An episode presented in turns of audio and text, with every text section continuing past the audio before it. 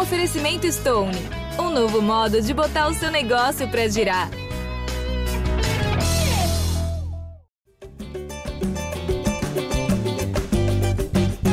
Já Flamengo na área, começando mais um podcast dedicado a torcedor rubro-negro, edição 386, chegando de forma surpresa. A gente falou, não sabíamos se íamos voltar até o final do ano, mais uma vez, 2023. Estamos de volta para falar aí sobre o noticiário intenso sobre as movimentações do Flamengo para reforçar o time para o ano de 2024. Eu sou o Jorge Natan e hoje estarei junto com Fred Gomes, o nosso setorista, que está nesse plantão de Natal comigo também. Ele é o responsável, será o responsável por trazer todas as informações aí, o que que né, ele tá, tem conseguido apurar junto aos colegas aqui do GE sobre as possíveis contratações. E o Arthur Mullenberg, que está aqui com a gente também, para comentar o que, que ele acha sobre os nomes que vêm sendo ventilados. A gente vai ficar aqui, né, vai se ater aos nomes que têm matérias, têm informações publicadas no GE. Globo, né? A situação do De La Cruz, situação do Gustavo Scarpa, do Léo Ortiz e também do Matias Vinha. Quatro nomes aí que têm sido ventilados, podem ou não reforçar o Flamengo no ano que vem. E eu já vou começar com o homem, Fred Gomes. Hoje você vai ser o dono das informações aqui, meu amigo. Então se prepare para trazer tudo apuradinho. E, e, obviamente, a galera no chat vai ficar falando um monte de nome aqui. Vai inventar até o Pete Martinez, né? Mas a gente vai tocar basicamente sobre esses quatro. Fala, Tanzinho, beleza? É, não, tô aqui para você pedir. Levanta a bola que eu vou. Escolhe um nome que eu vou. Qual que você quer que eu comece? Não, daqui a pouco. Deixa só dar as boas-vindas pro Arthur e eu já levanto a bola para você, fechou? Ah, então beleza, vamos lá. Então beleza. O Arthur sumiu da tela aqui, mas eu acho que ele tá nos ouvindo, né, Arthurzão? Tô te ouvindo, mas não tem imagem. Pô, Ih, rapaz, que beleza. Não sabe. Problemas tá problema, velho. Brincadeira, essa, essa, essa é brincadeira, viu? Pô, acabou de entrar. Bom, vamos. Olha só, o, o Arthur, daqui a pouco tenta sair e voltar, então, para você dar boas-vindas aqui para a galera. E enquanto isso, eu vou chamando os comentários para a gente daqui a pouco cair dentro dos nomes aí é, que estão sendo especulados no Flamengo. Então, Fred Gomes, daqui a pouco eu levanto a bola. Tá, seja bem-vindo, Artuzão. Abraço enorme para vocês, galera que está ouvindo. Obrigado aí pela moral. Vamos falar de especulação. Isso aí, falar de especulação. E não só de especulação, né? Mas de coisas que já estão mais concretas. Só pedindo para a galera aí deixando os comentários aqui, né? Não só sobre os jogadores aí que a gente vai falar, mas qual posição que vocês acham que o Flamengo tem que correr atrás de novos nomes. E principalmente, ó, deixando muito like, tá, galera? Quem tá nos acompanhando aqui, tem bastante gente ao vivo, tem mais gente vendo do que like dado aí na nossa live. Então, deem um like e nossa live vai chegando aí para mais gente. Fred Gomes, vamos começar com Nicolás de la Cruz, por quê? É um nome que já vem sendo falado, ligado ao Flamengo há algum tempo, né? Houve uma tentativa de contratação ao longo de 2023 para essa temporada que se, está se encerrando nesse momento, né? Uh, mas não se concretizou. E aí o Flamengo parece agora estar é, focado em contratar Nicolás de la Cruz. Então, meu amigo, já traga aí quais são as informações que você e os outros setoristas aqui do GE, que o Thiago de Lima e a Letícia estão de chinelo no Natal, né? Mas no Ano Novo vão estar trabalhando. Traz pra gente o que, que tem de concreto, o que, que não tem, como está a negociação do Flamengo com o De La Cruz. Não, fala Natanzinho, fala Arthurzão. Natan, na verdade, está fechado já. Assim, só não assinou. Não assinou porque não pode, porque ele joga amanhã contra o Rosário Central pelo troféu, campeão, troféu de campeões, que é uma espécie de super lá deles. Mas é, o, o negócio foi fechado no último sábado. Marcos Braz, Bruno Spindel, eles estavam em Montevidéu, foram ao Uruguai, ao Uruguai, sentaram com os representantes do, do De La Cruz, que também estava no Uruguai, mas não participou da, da reunião. Ele até esteve por lá e tudo mais, mas ficou a cargo do pessoal que toca as negociações. Resolveu-se o último problema, que era em relação à questão da multa, a multa de saída do Flamengo, não a multa do River Plate. Porque até o jogador, para se proteger de um eventual interesse de clube de fora, ele gostaria de uma multa não astronômica. A gente não teve acesso aos valores, mas isso era um dos fatores que emperravam o negócio. Foi resolvido, a questão salarial já estava superada, tudo certo. Ele queria muito jogar no Flamengo, então O martelo foi batido por volta de 6, 7 horas do último sábado. De La Cruz vai jogar no Flamengo, mas lembrando, ele tem esse jogo amanhã contra o Rosário Central. Estou até abrindo o olé aqui para ver se tem alguma novidade da partida de amanhã relacionada a ele, mas não tem erro de La Cruz já pelo Flamengo, Natanzinho. Então é isso, Fred Gomes aí é, dizendo, né, basicamente cravando que o De La Cruz será jogador do Flamengo. Né? Mais informações, galera. Tudo isso que o Fred está falando está publicado no GE. Globo, então vocês entrem lá, ge.globo Flamengo. Tem todas essas informações apuradas pelo Fred, pelo Thiago de Lima, pela Letícia Marques, também pelo Caemota, Eric Faria, enfim, todo mundo que dá aquela participação na cobertura do Flamengo aqui no GE. Arthur Mullenberg, como você vê contratação de De La Cruz? Te agrada, não te agrada? Algum tipo de preocupação com relação ao preço? Tem, tudo isso entra na balança. Quero saber a tua opinião como voz da torcida. Bom, Natan, é, assim, a questão das contratações, né, primeiro para começar logo de cara, é evidente, é óbvio, é natural que eu esteja satisfeito com a contratação do De La Cruz, um jogador que a gente admira já desde 19, né, desde 18, né, naquele time do River. É um time, qual jogador que, qual torcedor que não ia querer o De La Cruz? É um grande jogador. Lógico que eu estou feliz. Essa questão do preço não me importa muito, eu acho que isso aí são detalhes mas eu queria chamar a atenção de vocês para o seguinte: essa, esse lance da contratação tem a coisa, essa parte que é você identificar o jogador, né, o scout, dizer esse cara é bom, serve para nós, você ir lá e fazer uma boa negociação financeira e conseguir trazer o jogador. Mas a gente só vai saber se a contratação é boa depois que o cara render. E eu pego como exemplo aquela janela maravilhosa de 2019 né, em que os caras, essa diretoria do Flamengo recém-chegada, trouxe numa baseada Gabigol, Bruno Henrique e o Rodrigo Caio. Quer dizer, não tinha nenhuma orientação ali muito séria, porque o Abel dizia que não tinha pedido. Ah, ainda trouxe a Rascaeta. O Abel falava que não queria esses caras. Quer dizer, deu tudo certo. Foi uma, foi uma ótima janela. Depois ainda chegou o Jesus, indicou o Pablo Mari, o Gerson, excelente. 2019, parâmetro. Mas desde então, a gente nunca mais teve uma janela tão bem sucedida. E é lógico, a gente só vai saber se ele é bem sucedida no fim da temporada de 24, quando todo mundo que vier tiver mostrado seu valor, se deu certo, se ganhamos o título. Então, eu acho que hoje em dia tem muita gente preocupada com detalhes financeiros, detalhes negociais, que na verdade, cara, não fazem tanta diferença. O que vai fazer a diferença é os caras em campo, o time funcionando. É isso. Nada contra especulação, só que, pô, tem que esperar, né? Tem que esperar. tá certo. Olha só, vou aproveitando aqui, a gente vai trazendo também os comentários aqui mais vezes. Uh, o mesmo que tentou fazer a piada lá, eu só vou falar que é o 100, 101, né, Fred? Ele pergunta: Fred, Montiel é o novo Pete Martinez, né? um nome que vem sendo cogitado. Por enquanto, né, esse nome aí não passa de especulação também. Eu acho que a gente não está aqui para negar a informação de ninguém. Cogita torcida, né, Natan? Desculpa te cortar. É sempre cogitado. É isso, por isso que ele brinca com o Pete Martinez. É. É, o Flamengo nunca falou do Montiel super valorizado lá no Sevilha. Sei que teve momentos, é, na verdade, tiveram momentos de altas e altos e baixos, mas poxa, o cara tem muito valor lá, veio bater o pênalti da Argentina no título lá da Copa contra a França. Então, o Montiel no Flamengo agora não tem essa possibilidade. Pode chegar daqui uma semana e tudo mudar, né?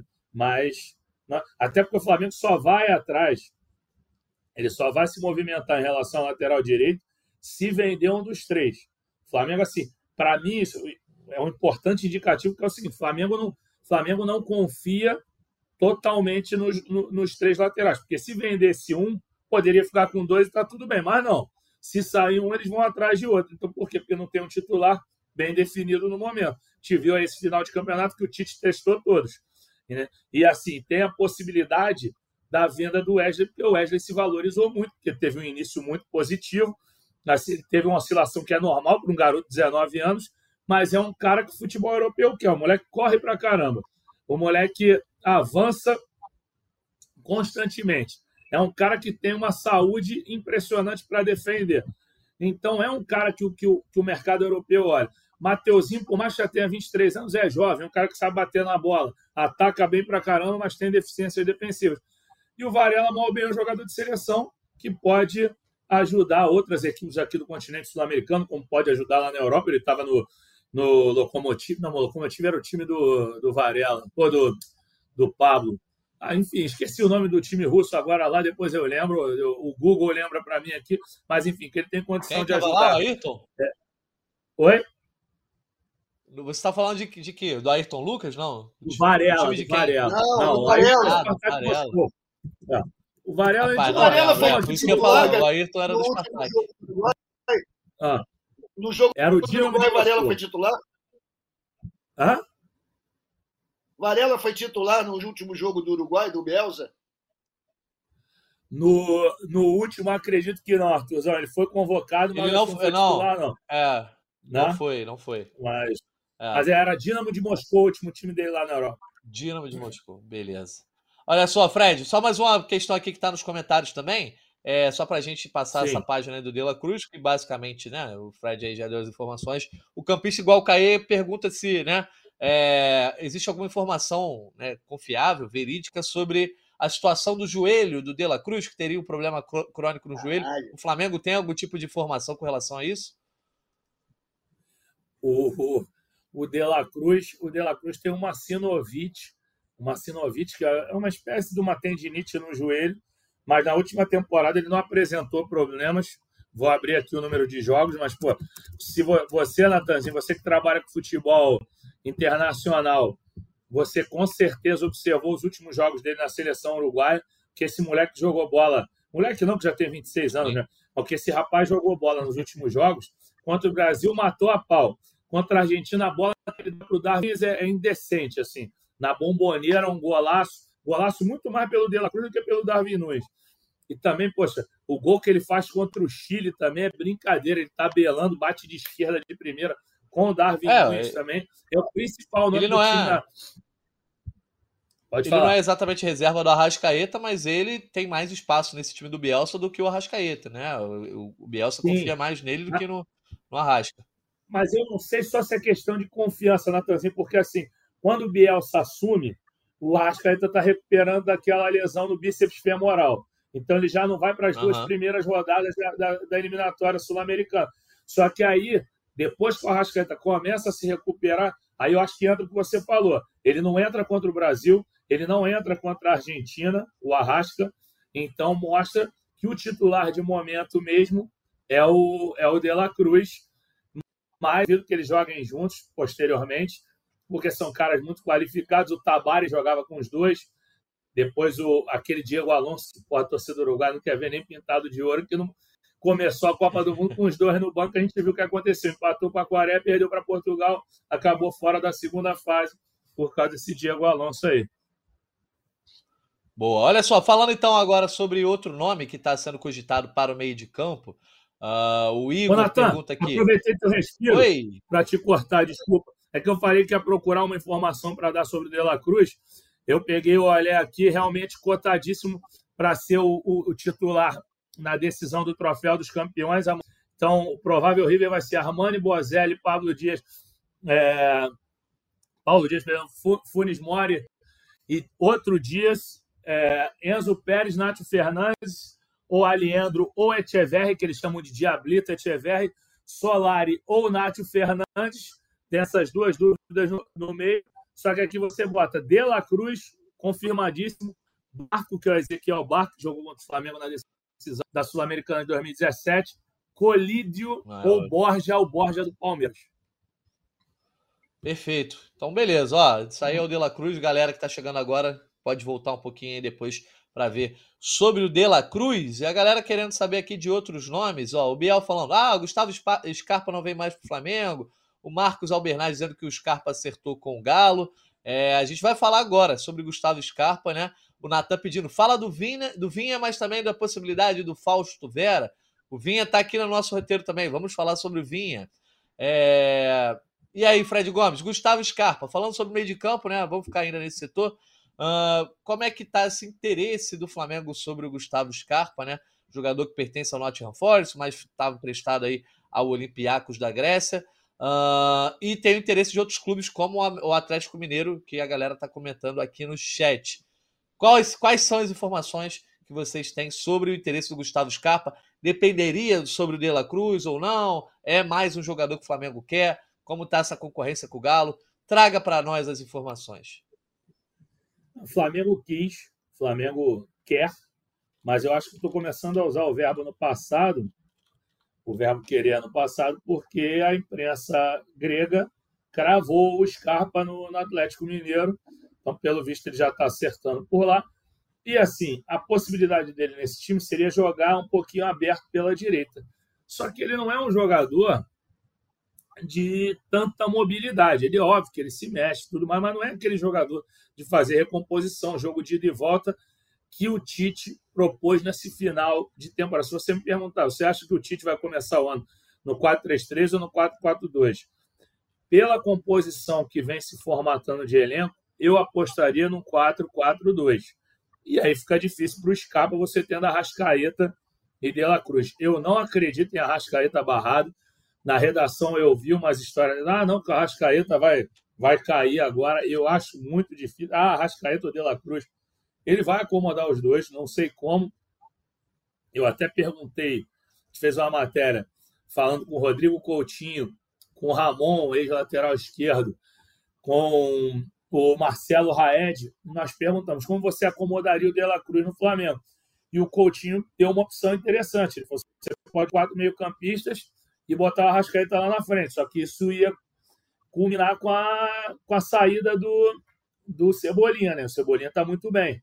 Mas ainda assim dá para você fazer uma formação com dois volantes e dois meias no 4-4-2 clássico. E aí ia ter que sobrar um ali, o Gerson, não sei quem, quem sobraria. Eu privilegio a qualidade. Eu, por exemplo, eu ia ter muita dificuldade para montar o meio porque eu não ia querer barrar o Pulgar, eu não ia querer barrar o Gerson, eu não ia querer barrar o Arrascaeta e nem o De La Cruz. Talvez eu, se eu fosse o treinador, ia sobrar para o Cebolinha, coitado. Mas Cebolinha está muito bem. Agora, no 4-4-2, a característica do Cebolinha muda bastante, né? Porque ele é um ponta para jogar aberto ali naquele, numa formatação totalmente diferente daquele 4-4-2 feito no quadrado. Enfim, temos que esperar. Perfeitamente. Arthur Mullenberg, quero te ouvir agora, hein? Quero te ouvir sobre é, Gustavo Scarpa. Muita gente, né, dizendo, ah, de repente, para que trazer o Gustavo Scarpa? Se já está trazendo o De La Cruz, é, que ficaria um elenco ainda com muitos meias, de repente não dá para jogar com todos, porque o meio de campo ficaria capenga, né, sem marcar tanto, que não valeria investimento. Quero saber de você.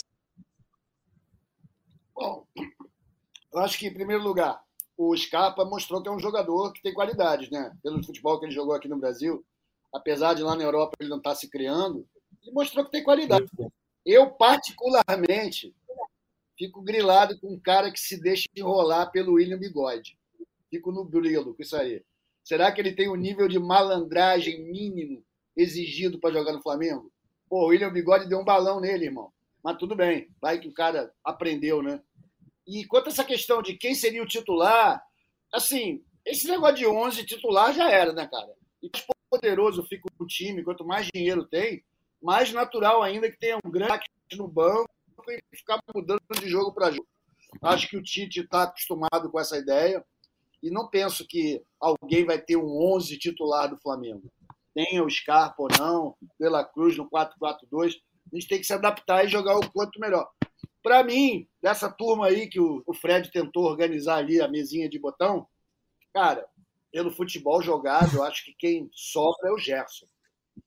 Porque ele está ele tá jogando ali naquela função coringa, né? Vai para qualquer lado. E não sei, eu acho que ele roda. Se fosse para decidir quem fica de fora, para jogar com três atacantes. Mas a gente tem três atacantes? A gente não sabe, que ainda está essa confusão com o Gabigol aí. Quer dizer, está bem movimentado. Vamos falar disso ainda. Mas é, mas é isso que eu estou querendo chamar a atenção, Natan. Porque a gente tem assunto, né? Tem assunto, porque os jogadores, é. nessa questão agora, nos estádios, na grana, nos contratos, ficam fazendo, o, dando conteúdo para a gente durante esse mês que não tem jogo. Então, acho difícil que o Flamengo abra mão de qualquer um deles. vai querer pegar todo mundo, e se puder trazer o Scarpa, ainda que ele não seja o cara mais malandro do mundo, acho que vai somar. Melhor que ir pro Atlético. É, o campista igual o Caê concorda com você aí, né? Essa questão da, da briga por espaço, que o De La Cruz e a Arrasca ali, né? Disputando espaço, sobraria para o Gerson. Uh, o Zac Martinelli dizendo: esquece, a Arrasca não sai, o cara tá casado, agora é treino em casa. Carlos Andrade já dizendo que o Gerson tem que ser barrado. O Albert Barcelar dizendo que não gosta tanto do Scarpa, que é muito cruzamento e escanteio. Uh, o Matheus Felipe também diz: não gosto do Scarpa. É... E a galera está aqui seguindo nos comentários. Tem muitos comentários aqui, Fred Gomes, agora sobre Matias Vinha. Matheus Felipe perguntou: Matias Vinha vai vir? O Kenny Almeida, Matias Vinha vem, vem para o Flamengo? Caio Costa, alguma notícia nova do Vinha, Fredão? E aí, posição para mim das mais sensíveis aí para o Flamengo reforçar. Acho que tem que trazer lateral direito e lateral esquerdo é fundamental pela aposentadoria do Felipe Luiz o Ayrton Lucas, que eu acho que fez uma boa temporada dentro de um balanço geral, mas que precisa de uma sombra, né? E aí, fala pra gente do Matias Vinha. Ah, Natanzinho, você tem total razão. Acho que eu só discordo uma coisa: acho que a temporada do Ayrton Lucas nem boa foi. Acho que começou muito boa, mas depois caiu demais, então tem que ter uma sombra para ele. Não sei se ele se ele tem que ser o titular, quer dizer, tenho certeza que ele não tem que ser o titular absoluto, a não ser que ele jogue bola para tal. Mas o, em relação ao Vinha, o Flamengo já abriu contato, sim. A gente tem tentado atualizar até o momento, mas não tivemos é, novidades desde que noticiamos a abertura das conversas. Mas que o Flamengo tenta, tenta. Você depende de, de conseguir convencer a Roma.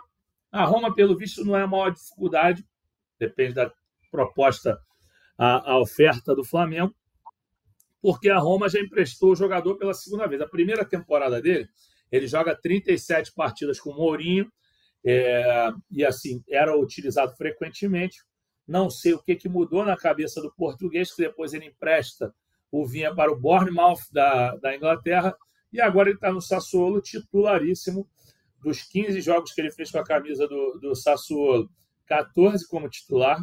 Então, é, aí vocês vão pensar, ah, não, mas é é, uma, é um número baixo de jogos e tudo mais, mas tem que lembrar que o Sassuolo, e você melhor do que todos nós aqui, Natan, você que trabalha com futebol internacional, Sassuolo é um time pequeno que disputa poucas competições. Então, ele ter atuado 15 partidas agora é porque o Sassuolo está vivo mesmo é na, na Série A. Eu até tenho aqui outro campeonato que jogou, se eu não me engano, foi uma partida da Copa, Copa Itália, mas, assim, normal ele ter esse número de partidas, e jogando com frequência, substituído pouquíssimo aqui. Vou até estou abrindo aqui a fichinha dele enquanto eu vou fazendo comentário. Ó, 26 anos, cria do Nacional do Uruguai, passou pelo Palmeiras aqui com muito sucesso. Aqui, ó, das 14, ó, 15 jogos pelo, pelo campeonato italiano. Só que isso aqui está contando, ó, é isso.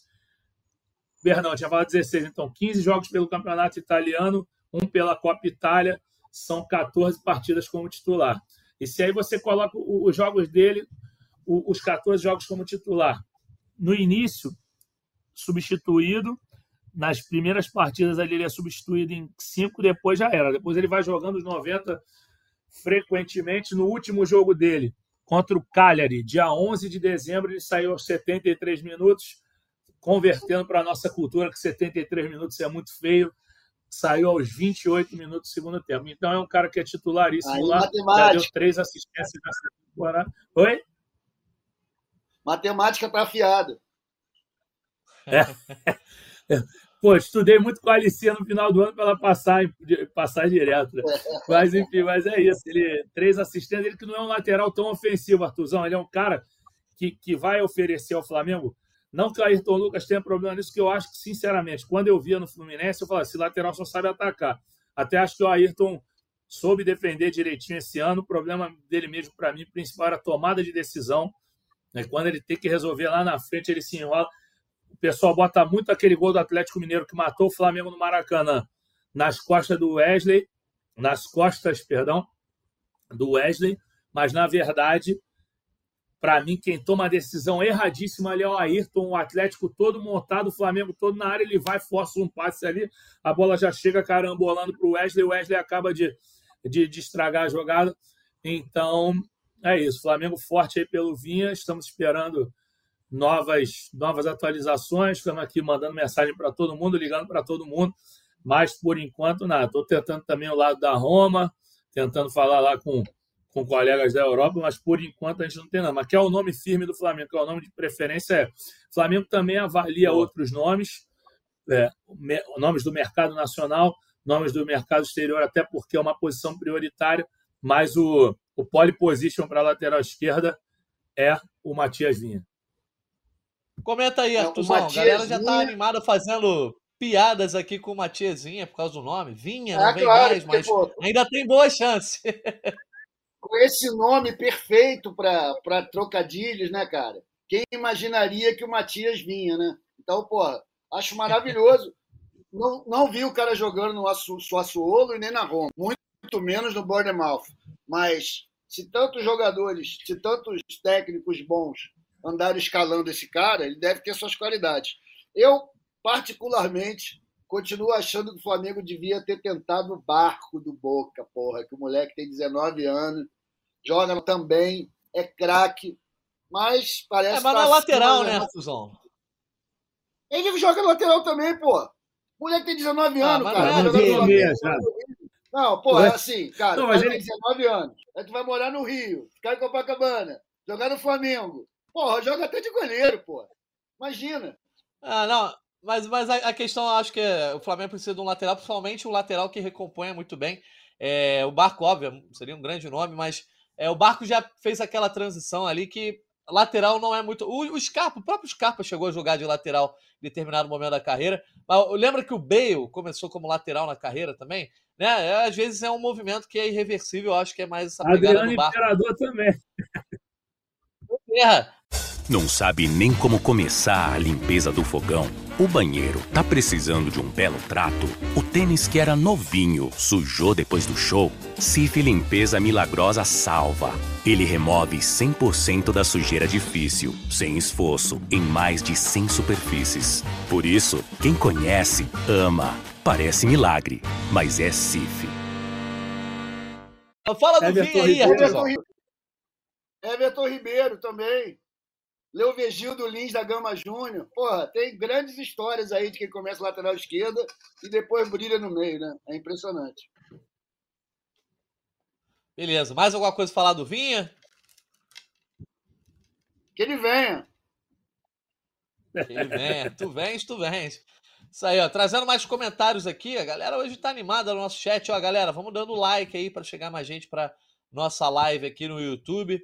Uh, tem uns comentários que não dá para ler aqui, hein, Luiz Passos? Falando aí de Uruguai, os ervas, isso aqui não pode ler no ar, não.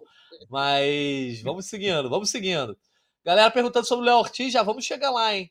É, perdi um comentário que estava aqui, rapaz. Vamos lá. Vou tentar achar, daqui a pouco eu trago. É, o Red Dragon dizendo, ó, Scarpa jogou de lateral e reclamou. Uh, o Diego Emanuel fala sobre Alexandro, né? Ele tá descartado, jogou bem com o Tite na seleção. Esse nome não chegou a passar de especulação em nenhum momento, né, Fred? É, Natanzinho, ele, ele já teve na mesa do Flamengo. Eu já perguntei pro pessoal do Flamengo, falando, claro que a gente avaliou, mas é um jogador muito caro. Eles na Itália ganham muito bem. Não que o Vinha não ganhe, né? Mas o Alexandro já Sim. tem um tempo maior de seleção, já está há muito tempo lá. Então ele, ele é visto como um jogador muito caro mas que avaliou, avaliou. Mas o Flamengo não, não fez uma investida firme pelo Alexandre. Esteve na mesa com outros jogadores da Europa, aqui do Brasil. Por exemplo, eu vi colegas falando do Juninho Capixaba. Eu perguntei no Flamengo e aí me falaram: não, olha, pô, não tem como você não avaliar um jogador desse. Mas proposta, proposta não foi feita. Eu acho que o Flamengo também não vai tentar arrancar dois do Bragantino assim, né? Se bem que o Flamengo tem uma ótima relação com o Bragantino, né? Foi o Fabrício Bruno. É. Ele veio para o Flamengo, o, Natan foi para lá, o Ramon foi para lá, Matheus Gonçalves foi para lá, agora foi o Marcos Paulo, mas o Marcos Paulo vai como jogador do Nova Iguaçu, não como, não como atleta do Flamengo, ele era vinculado ao Nova Iguaçu, lateral esquerdo, que era muito promissor, teve uma lesão séria no último ano, caiu, não conseguiu manter a sequência boa de jogos e acabou indo para o Bragantino. Mas é isso, o Flamengo forte é no Vinha mesmo. Se não der, aí parte para um plano B. Boa. Silvinha não vier, né? o Alexandre Piauí, ó. De La Cruz é certeza do Flamengo? É, é, é. Alexandre, depois, quando a live terminar aqui, você volta aí, o Fred já deu o gabarito. Questão de tempo, né? O De La Cruz ser confirmado pelo Flamengo. É... E o Marcos Eduardo, essa live é do Flamengo ou cheguei na hora do Flamengo? Essa live é do Flamengo. Aqui é o GE Flamengo, podcast dedicado a todo torcedor rubro-negro. Estamos aqui para falar só sobre o Flamengo, mas tem central no mercado aqui também no GE. Então, quando acabar essa live aí, se você quiser saber de outros clubes, chega mais na central do mercado. É, a galera tá aqui debatendo sobre o Tite, né? Hoje a gente não vai falar sobre o Tite, não, tá, galera? Se ele é retranqueiro, se ele não é, a galera tá sempre gerando muito debate aqui com relação ao Tite. Uh, galera querendo saber sobre Léo Ortiz, o Arthur Mullenberg. Uh, mas antes de você comentar sobre Léo Ortiz, vou perguntar para o Fred Gomes como anda né, essa negociação com, com o Léo Ortiz, que é você acabou de citar aí, né, a relação do Flamengo com o Bragantino. Léo Ortiz, para mim, mais uma é, função, mais uma posição que o Flamengo precisa trazer o nome para ser titular. Eu acho que o Flamengo precisa de um zagueiro titular. Fabrício Bruno foi bem, muito bem na temporada. Léo Pereira oscilou, mas dentro de um possível, considerei que teve uma temporada é, de regular para boa, mas acho que falta mais um jogador de referência né, nessa zaga aí, uh, que precise, ele precisa elevar o seu nível. Então vamos lá, Léo Ortiz, Fred Gomes. Vem, não vem? Como está a negociação? Léo Ortiz é o seguinte: a última proposta do Flamengo foi de 5 milhões de euros. Entre 4,5 e 5 milhões de euros, é, o Flamengo quer diminuir a, o que a gente ouviu que o Bragantino pediu muito além. Eu não tenho o número correto, não tenho o número correto, mas o que estava calculado é que esse pelo menos dentro do Flamengo e por outras pessoas no mercado, outros players no mercado, que esse negócio seria fechado em 6,5, 6,5 milhões de euros. Ainda não chegou-se esse acordo, mas o, o Flamengo quer muito o Léo Ortiz e o Léo Ortiz quer mais ainda. Então, há um acordo para que o Bragantino não dificulte a vida do Léo Ortiz. Ele quer dar esse salto na carreira. É um jogador que tem uma, uma estatística muito interessante com a camisa do Bragantino. Essa eu não vou nem colar, que eu já escrevi tanta matéria que eu já decorei. 188 partidas, 12 gols marcados. É um cara que sai para o jogo muito bem. Não é de tomar muito cartão, porque não é um cara violento, entendeu? Joga, joga limpo. Ele é filho daquele cara que jogava muita bola no futsal, Ortiz. Foi sucesso nos anos 90, final dos anos 80 então tem muita qualidade técnica, que é muito, e ele está participando intensamente dessa negociação. Durante a semana, agora eu não me lembro se foi essa semana ou na anterior que eu e Zarco noticiamos, foi nessa segunda-feira. O Marquinhos Chedi, que é o presidente de honra do, do, do, Bragantino, falou que falta pouco. Ele falou: não está longe, só é preciso que o Flamengo valorize o jogador. Ou seja, eles querem um valor maior do que 5 milhões de euros. Então, há essa confiança de que o Flamengo vai conseguir fechar o Léo Ortiz, mas ainda precisa afinar esses ponteiros aí para conseguir chegar ao denominador comum e trazer esse zagueiro de 27 anos, zagueiro esse que nasceu no Rio Grande do Sul. Boa. Arthur Lemberg, quero saber de você o que, que acha sobre o Léo Ortiz. É, eu acho que tem que voltar primeiro ao que você disse, né, Natan? Eu acho que o Flamengo precisa de qualificação na sua. Apesar do, nossos amigos que jogaram na temporada 23 terem desempenhado bem seu papel, nunca foi uma zaga A, né? Sempre foi uma zaga B. E o Léo Ortiz, segundo o Fred, né, com esses números muito bons, eu não conheço, cara, para falar a verdade, mas a minha preocupação é: o Flamengo precisa ter um zagueiro que seja capaz de organizar uma saída de bola decente.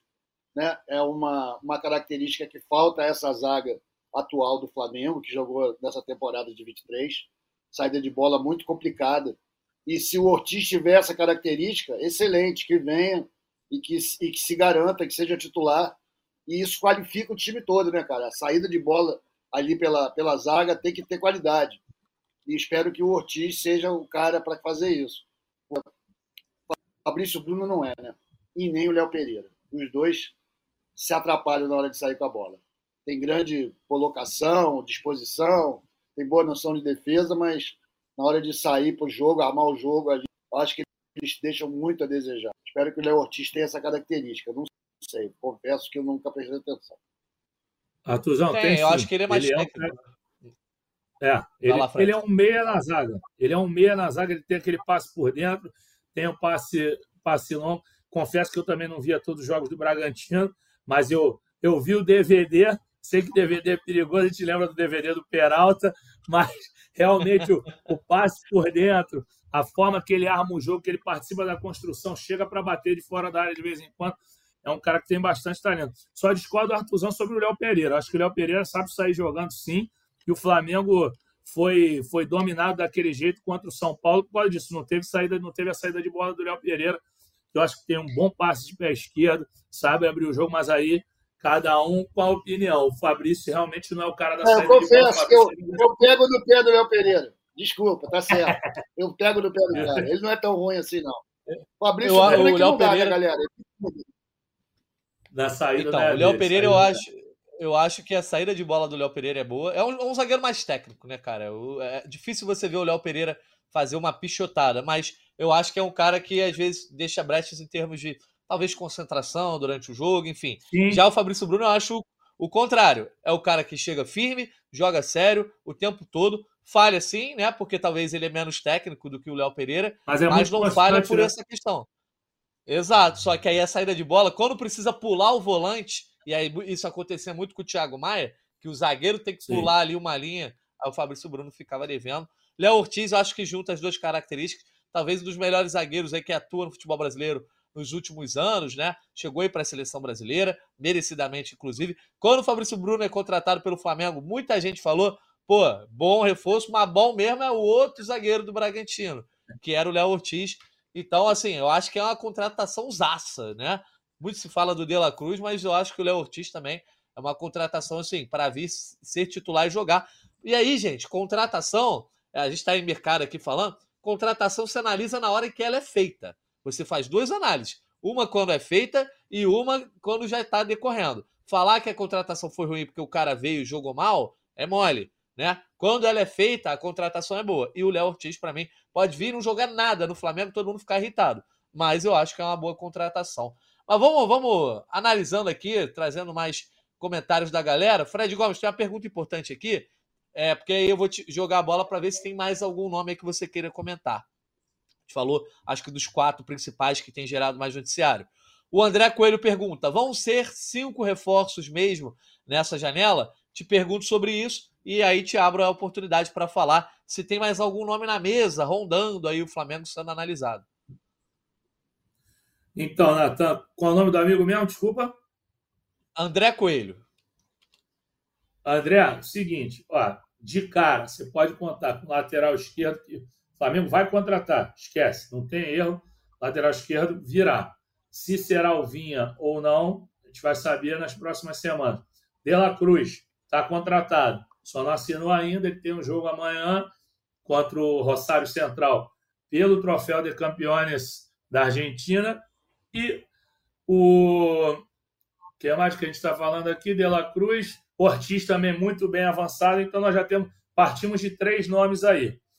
E aí, o que, que vai acontecer em relação à contratação? Lateral direito, será que vai mudar? Será que um deles vai sair? Eu ainda acho que tem grande chance do Wesley por conta da valorização. Mateuzinho sempre recebe alguma sondagem, mas não tem nada firme. O Varela, eu li na imprensa que sul-americana, mas na verdade não foi nem imprensa, foram perfis é, ligados a clubes de interesse de, de, clubes aqui do continente. Sim, é um cara que, que, que. Então, é muito possível que o movimento na lateral direita aconteça após uma baixa. Senão o Flamengo vai, vai tentar insistir com esses laterais, porque o, o, o Tite vai, de alguma forma, tentar potencializá-los, principalmente os mais jovens. Sabe que o Tite não tem uma, uma característica muito de, de, de usar é, divisão de base, mas nesse caso esses dois já estão vacinados de profissionais, não são mais dois garotos que estão subindo da base, já são do elenco e, e podem oferecer mais no aspecto físico. Não que o Varela seja fraco fisicamente, acho que o problema do Varela até agora foi técnico. Então aí poderíamos chegar a quatro. Goleiro, o Flamengo se sente seguro no momento, mas também havia possibilidade de baixo. Matheus Cunha recebeu proposta do Nottingham Forest. O Santos dificilmente permanecerá no Flamengo. E aí, será que vai ter reposição no gol? Assim, o, o Neneca não volta agora, por exemplo. O Neneca continua lá em Portugal, não não voltaria para reforçar o gol ali para ser uma das opções.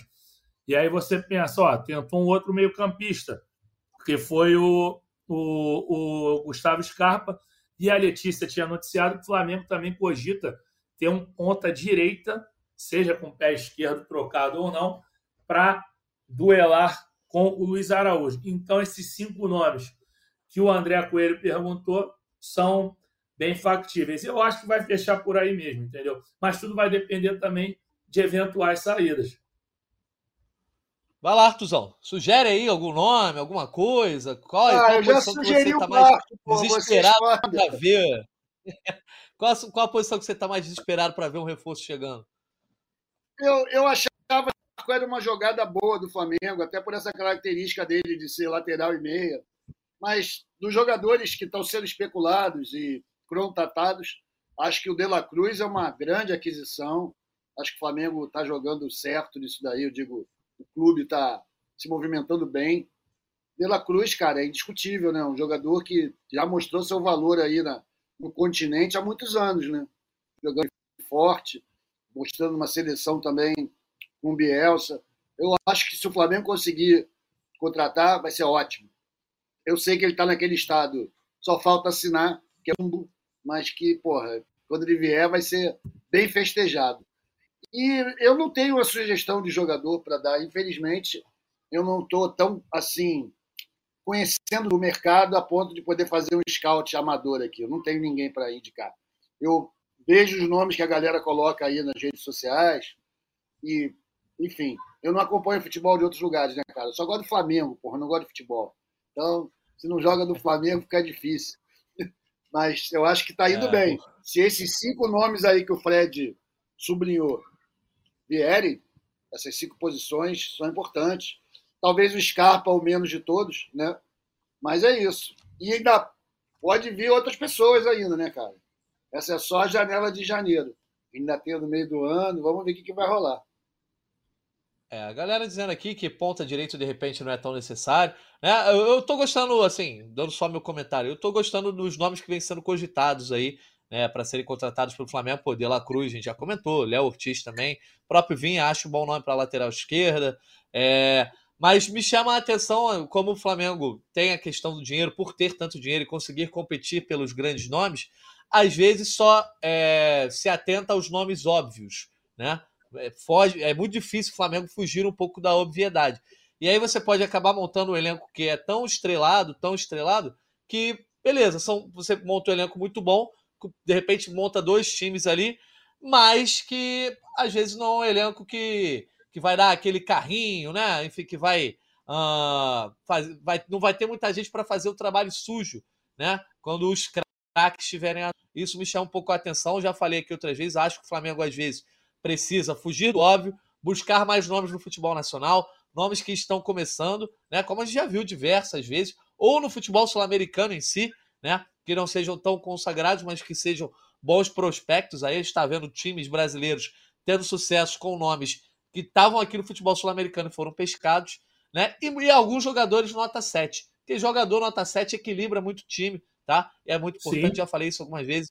Então acho que tem que fugir do óbvio às vezes, né, Fred? Mas quem vocês dariam como exemplo de clubes que têm um scout eficiente, que sabe trabalhar com o jogador 7, que descobre boas opções? Palmeiras. Palmeiras, sem pensar. Vai, eles pegam esse jogo. Por exemplo, foram agora nesse Bruno Rodrigues aí do Cruzeiro. Grande chance desse moleque dar certo lá. O Rony, o Rony mesmo, assim. O Rony queria contratar o Botafogo, mas o Botafogo teve um problema lá jurídico que não conseguiu trazê-lo. Ele jogava, se eu não me engano, estava no Paysandu, que ele é lá do Pará. É... Não conseguiu. Ó, Rafael Veiga, beleza, a gente já conheceu do Atlético Paranaense, mas pô, eles foram lá e conseguiram. Zé Rafael, é, tinha um destaquezinho no, no Bahia, tinha assim ele e o Regis, que era um meio-campista. Então acho que o Palmeiras então, vinha, o, o Vinha ninguém conhecia. O Mike era bom no Cruzeiro, mas porra. o próprio Gomes também ganha outro tamanho. O Gustavo Gomes, o Flamengo até cá. já, tinha jogado. Quem é o responsável? Quem é o cara do Palmeiras que cuida desse scout? É, aí, Então, aí mas, ô pega. Arthur. Mas a questão, é, o Flamengo tem scout, tem bons profissionais. A questão é, é mais uma decisão, acho que da diretoria de futebol, quem, quem toma as decisões, de buscar os nomes óbvios. Primeiro, porque sabe que tem o dinheiro para Entendi. buscar, que são nomes que apaziguam, né? A torcida se, é, se agrada, mas o problema é que na hora que você gera o elenco, o elenco não é tão equilibrado assim. Não estou dizendo que esses nomes cogitados não são bons, tá? Mas eu gostaria de ver em algumas temporadas o Flamengo trazendo nomes mais fora da caixa. Por exemplo, cara, a gente pode olhar aí é, para o time campeão da Libertadores atualmente, o Fluminense.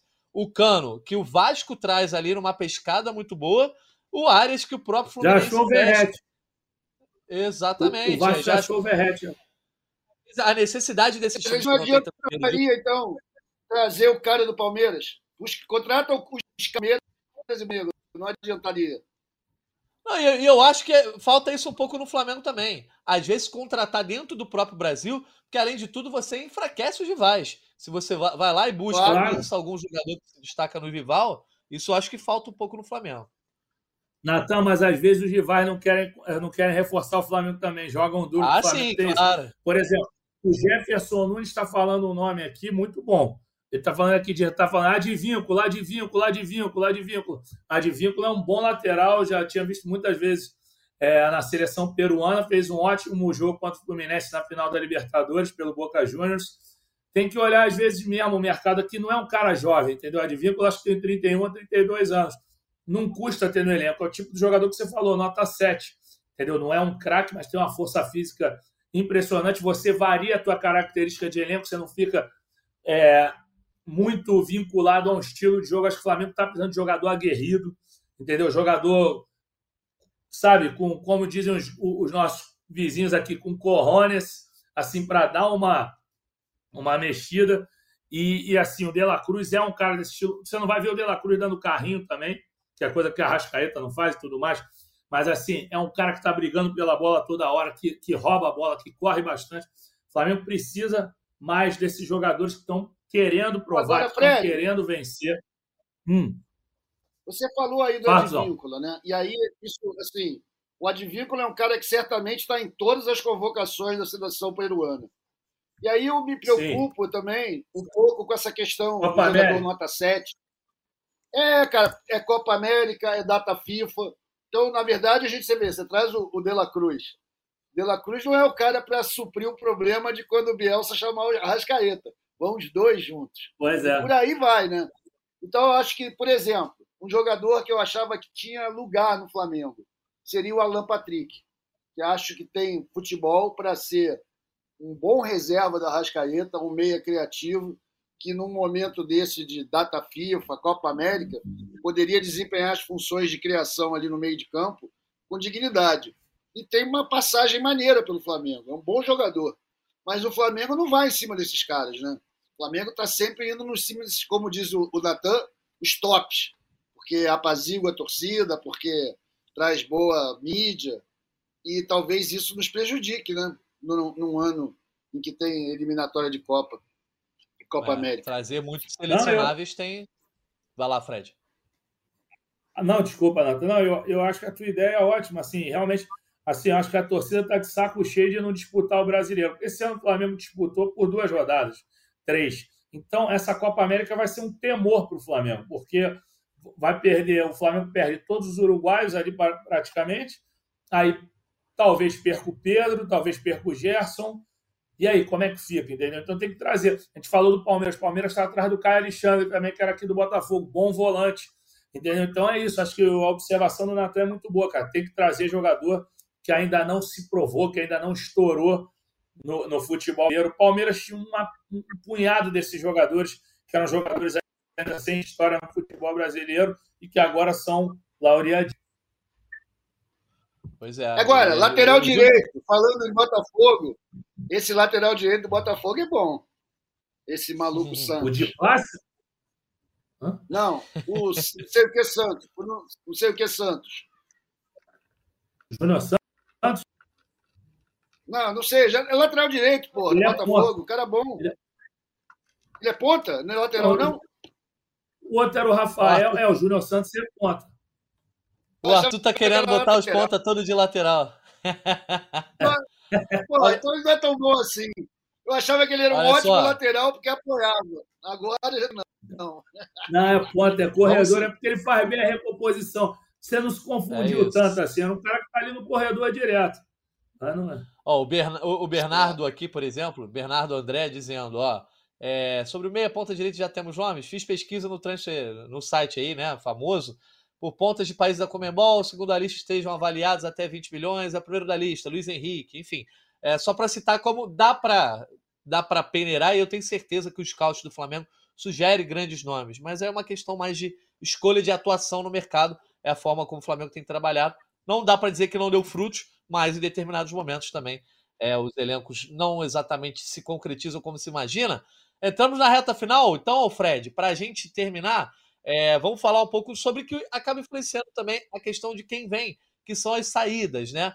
O Pedro Gabriel diz aqui, ó, o elenco do Flamengo tem que montar dois times competitivos, um para o Brasileiro e um para a Libertadores. Dorival Júnior fez isso muito bem com as peças que tinha em 2022.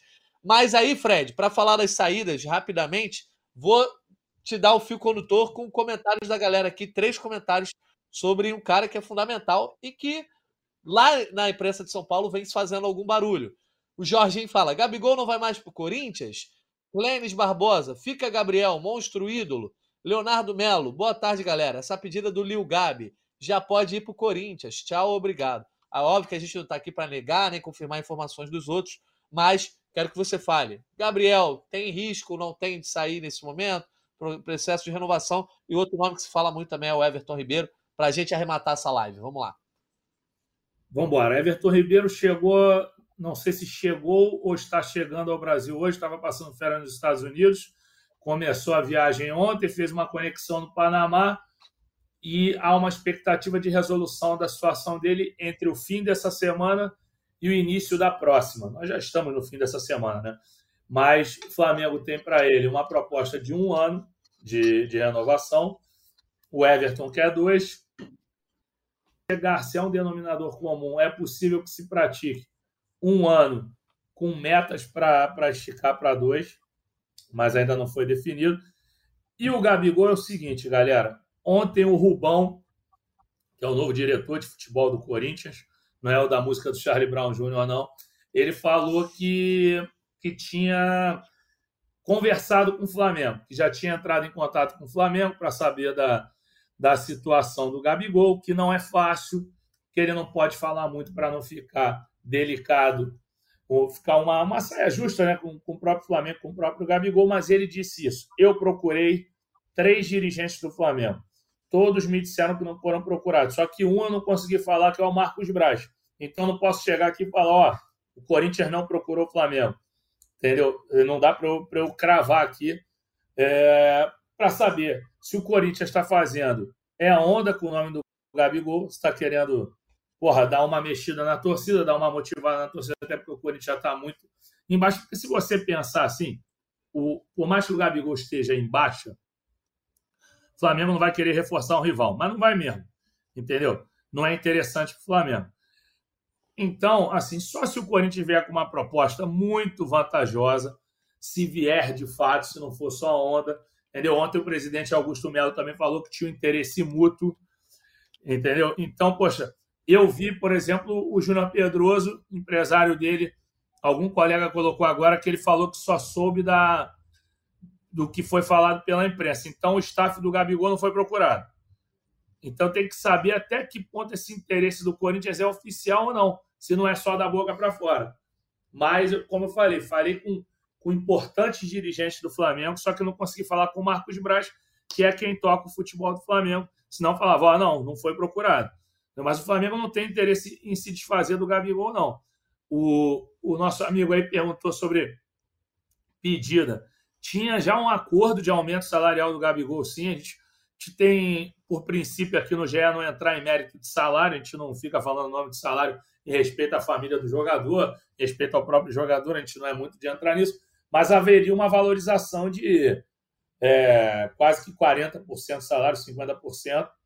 É, um acerto para isso, um acerto por umas quatro temporadas, Por que, que são por mais quatro? O pessoal fica falando, ah, não, são cinco anos. Não.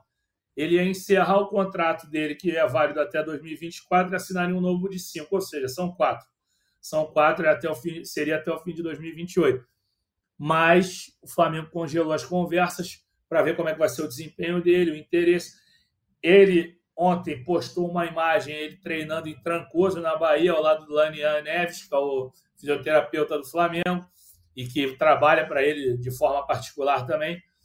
Então, de momento, a gente não tem informação se o Corinthians procurou de fato ou se só é a onda com o nome do Gabigol, porque o Gabigol foi no podcast, o Podpah, que é um podcast muito ouvido, em que dois jovens, eu esqueci o nome, acho que é Mítico e Igão, eles ficaram lá levantando Isso. a bola toda hora. Corinthians, Corinthians, Corinthians, em vez do Gabigol cortar ele toda hora. Não, o Corinthians é muito F, o Corinthians, a torcida do Corinthians é muito legal, não sei o quê. Ele falou 200 vezes então ele deu margem para esse presidente do Corinthians chegar e falar que, porra, que o interesse é mútuo, porque ele ficou enchendo a bola do Corinthians toda hora. Acho que ali faltou o Gabigol cortar, trocar, mas, mas são amigos, ele estava se sentindo à vontade ali. Ele não via como uma entrevista aquilo ali, estava mais numa resenha. Só que o cara perguntava de Corinthians toda hora, ele ia e dava moral para o Corinthians. Não, que o Corinthians é o máximo, que a torcida do Corinthians me dá carinho, que Corinthians e Corinthians e Corinthians. Então nem parecia que estava entrevistando o jogador do Flamengo, parecia que estava entrevistando o jogador do Corinthians. E aí ele deu essa margem aí. Mas aguardemos as próximas cenas dos próximos capítulos para ver até onde isso vai. Eu acho muito improvável, de momento, que o Corinthians vai conseguir tirar o Gabigol do Flamengo. Boa. Tuzão, Gabigol e saídas. Ah, meu amigo, esse negócio aí para mim é uma causada sem tamanho da, da diretoria do Corinthians. Tem dinheiro, porra. Ah, eu quero o Messi, eu quero o Trevor Howard. Eu, meu amigo, sem dinheiro não tem jogo. E a gente sabe que o Corinthians não tem dinheiro. Dá para tomar um transfer ban a qualquer momento. Então, isso é causada, valoriza o Gabigol. Gabigol é um cara de marketing, sabe se vender foi lá, fez a resenha dele, deixou a torcida do Corinthians molhadinha. Os caras estão lá vendendo jornal, os caras lá estão cheios de bravata, botando a mão no peito, dizendo que acabou para Corinthians e para Flamengo e Palmeiras. Mas dinheiro bom, aquele um em cima do outro, né? É isso que faz jogador aí de um clube para o outro. É o bolinho de dinheiro. Corinthians não tem, porra, a gente sabe disso. Então, eu estou tranquilo quanto a isso. Gabigol, a minha preocupação com o Gabigol é que ele saia dessa draga em que ele entrou em 2023. Que ele se recupere da sua lesão, que ele volte a jogar bola, volte a ser um jogador perigoso, ídolo do Flamengo. E isso depende dele. Legal que ele está lá em Trancoso malhando, levou o fisioterapeuta. Espero que ele não se exceda nas festas, não volte gordo e volte com disposição que, sei lá, quando reunir a galera aí no fim das férias, ele esteja na ponta dos cascos. Porque eu tenho certeza que ele vai jogar em 2024 no Flamengo. Boa, é, Gabigol tá projetando aí, já disse que tem certeza aí, que tem muita fé que vai fazer uma boa temporada. A gente torce aí para que essa história aí, né, a gente não sabe se vai ser o último ano dele ou não, né? Ele mesmo não crava isso nessa entrevista que o Fred falou. A gente torce para que seja um bom ano do Gabigol e um bom ano do Flamengo. Agora sim, gente, né? Se, se tudo der certo ou se nada for modificado nos planos aí, estamos no último podcast aqui de 2023. A gente já fez o podcast do balanço. Quem não ouviu, Volta aí na edição 385, podcast mais longo, fazendo balanço aí sobre a temporada 2023. Essa já é olhando para 24, já falando de mercado.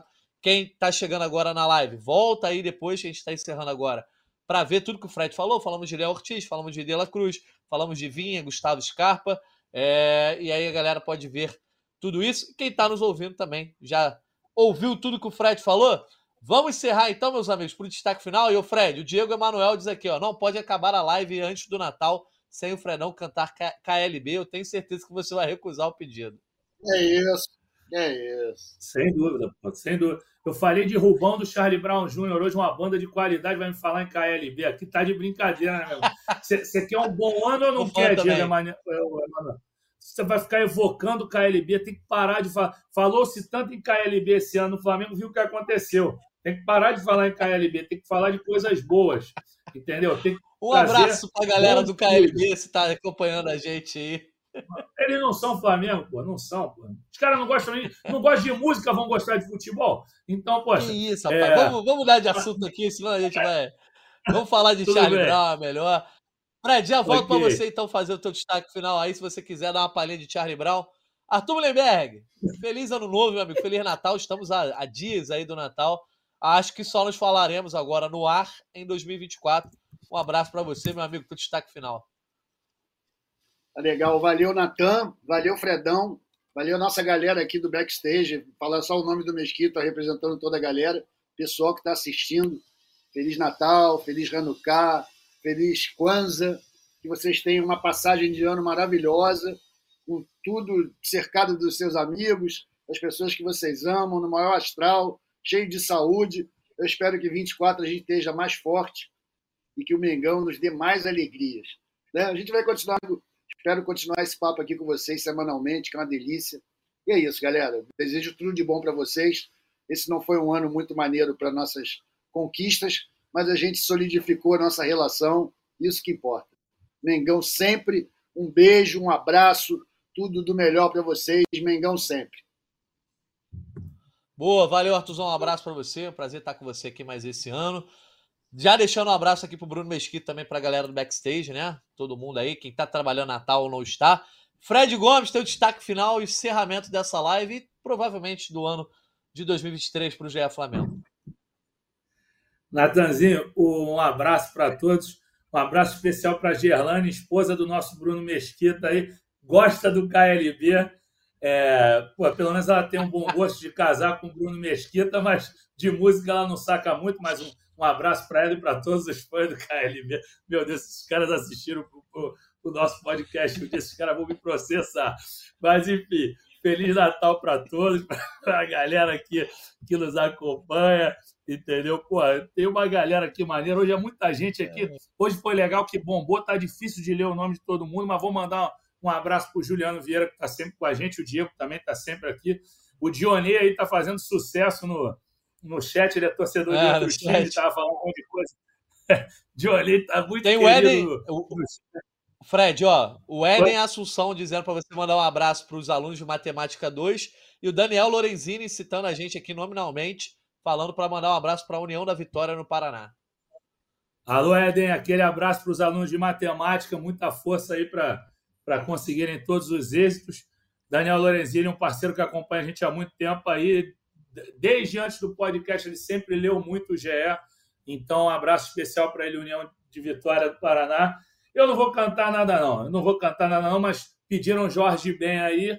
Jorge Ben, agora o Flamengo tem que criar uma nova equipe dos alquimistas. E se os alquimistas chegarem ano que vem, o Flamengo vai voltar a ganhar. Esse ano não foi legal, mas é aquilo. Moro num país tropical, abençoado por Deus e bonito por natureza. O resto eu não vou cantar porque eu sou profissional. Mas o, Arthur pode cantar aí com ele mesmo. Aquele não, eu quero só citar. Fredão, não vou cantar, não. Eu vou seguir a tua linha, que pô, a gente é profissional, né? Mas eu vou citar o Jorge Ben, né? Que é dos alquimistas, né? Evitam qualquer relação com pessoas de comportamento sórdido. Que isso seja o norte para vocês no ano que vem vocês tenham só relações Boa. com pessoas maneiras. É isso. Valeu, Jorge Ben. Você é demais. Um abraço pro Jorge Ben. Feliz ano novo para ele. Fred Gomes, feliz ano novo, feliz Natal para você também, meu amigo. Tamo junto em 2024. É, é isso aí, galera. Ó, e agradecemos grande audiência hoje, tá? Já contem com, com o GE Flamengo aí no começo de 2024. Estaremos de volta para trazer todas as atualizações sobre o mercado, e tudo mais, né? Até porque a gente sabe que já tem Campeonato Carioca, o calendário começa cedo no futebol brasileiro, mas primeira semana de janeiro já estamos de volta aí para falar sobre a preparação do Flamengo para esse ano, que a gente espera que seja melhor, né? Se despediu né, de 2023, mas que 2023 deixe lições importantes para o Flamengo em 2024. Agradecemos o que teve de bom em 2023 criamos uma regularidade aqui de estar pelo menos toda semana ao vivo com vocês. Muito legal essa interação que a gente tem no chat com a galera aqui. Agradecemos pelo carinho de todo mundo que mandou mensagem, seja durante as lives no chat ou nas redes sociais de cada um de nós. Agradecemos a todo mundo que nos ouviu também é, ao longo né, do ano aí, em todos os aplicativos. A galera marcou a gente lá naquela retrospectiva dos aplicativos. Já é Flamengo mais ouvido para muita gente.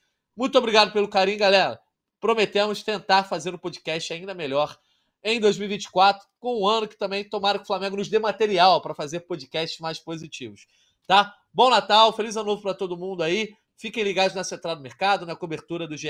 Globo. Afinal de contas, seguimos trabalhando nesse grande plantão de Natal. Depois tem a galera que trabalha no Ano Novo e a gente segue junto. 2024, tamo aí. Valeu, galera. Um abraço para todo mundo e até a próxima. Petkovic para falta, cobrança! Gol!